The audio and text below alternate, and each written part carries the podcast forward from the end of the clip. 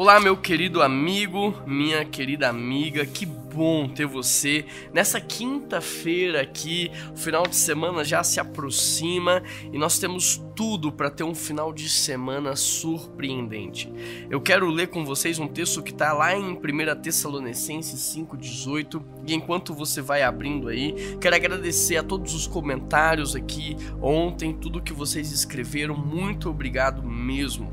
O texto diz assim: Deem graças em todas as circunstâncias, pois essa é a vontade de Deus para vocês em Cristo Jesus. Vamos orar, Pai? Ministra esse texto no nosso coração. Que o teu Espírito Santo fale e confirme em nome de Jesus. Hoje o meu parabéns vai para o Wilson Raimundo, um homem de oração, um homem de Deus. Nós temos a graça de poder conviver com ele. Fica aqui o meu parabéns, quero honrar a sua vida. E voltando aqui para o texto, o texto diz assim: deem em graças. Se você observar, começa com um imperativo, não é opcional, ou seja, vocês têm que dar, não é opcional. Agora vocês têm que agir como? Qual que é esse imperativo? Nós temos que agir dando ações de graças, ou seja, agradecendo a Deus em qual momento da vida, em quais circunstâncias. O próprio texto diz em todas.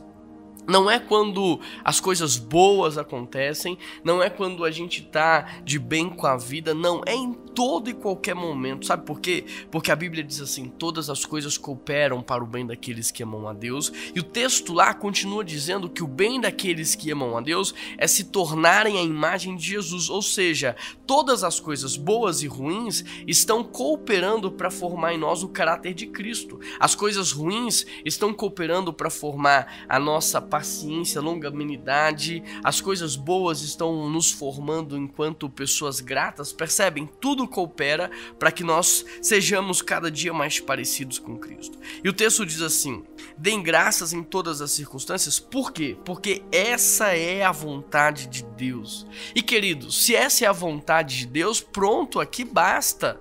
Sabe, às vezes eu tenho a impressão que a gente está mais disposto a obedecer e cumprir a vontade de Satanás do que de Deus. Às vezes eu tenho a impressão que a gente está mais disposto a cumprir a vontade das pessoas do que a vontade de Deus. Mas a palavra de Deus diz assim: que a vontade dele é boa, perfeita e agradável. Por mais que você não acredite, pratique a palavra dele, obedeça e você vai colher na prática, você vai ver na prática o quanto que isso vai te fazer bem.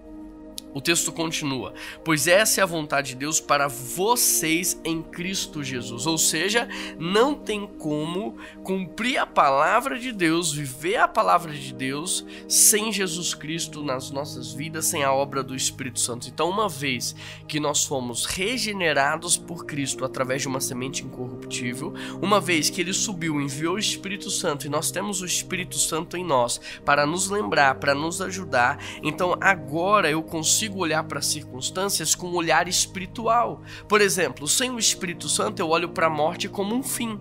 Com o Espírito Santo eu olho para a morte como a passagem para a vida. Sem o Espírito Santo eu olho para a doença como um mal sem fim. Mas com o Espírito Santo eu percebo que todo mal já é um mal vencido, que todo mal tem um prazo de validade, que toda dor vai acabar, que todo choro tem uma data para terminar. Então, por causa do Espírito Santo, eu olho olho para as circunstâncias de maneira espiritual e eu agradeço, porque mesmo que eu ande pelo vale da sombra da morte, o Senhor está comigo, Ele não me abandona, Ele não me deixa só e pelo contrário, Ele já está preparando do outro lado uma mesa com um banquete preparado para mim.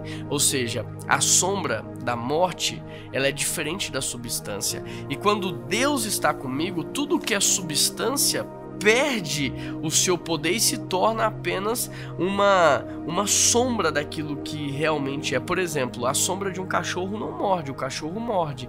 Então, quando o texto diz no Salmo 23 a sombra da morte, é porque a morte não pode mais nos matar, ela só nos amedronta.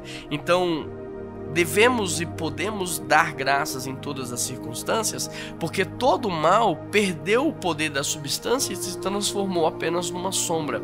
Eles não podem fazer nada contra nós, porque na cruz Jesus já venceu todas as coisas e agora é só um tempo da gente aguardar essa segunda vinda de Cristo, onde Ele vai nos buscar e onde nós viveremos com Ele por toda a eternidade. Então eu quero desafiar você a enxergar agora tudo que você está vivendo e passando, só que de uma maneira espiritual.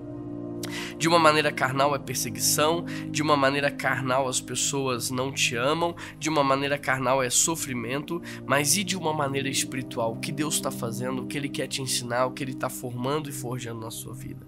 Vamos orar? Pai, nos ajude a olhar para as circunstâncias de maneira espiritual e nos ajude, Pai, a dar graças em todas as circunstâncias, porque essa é a Sua vontade para nós. Por favor, tira a reclamação, tira dos nossos lábios a ingratidão e nos ensine a ser gratos em todo o tempo. Essa oração que eu te faço em nome de Jesus. Amém.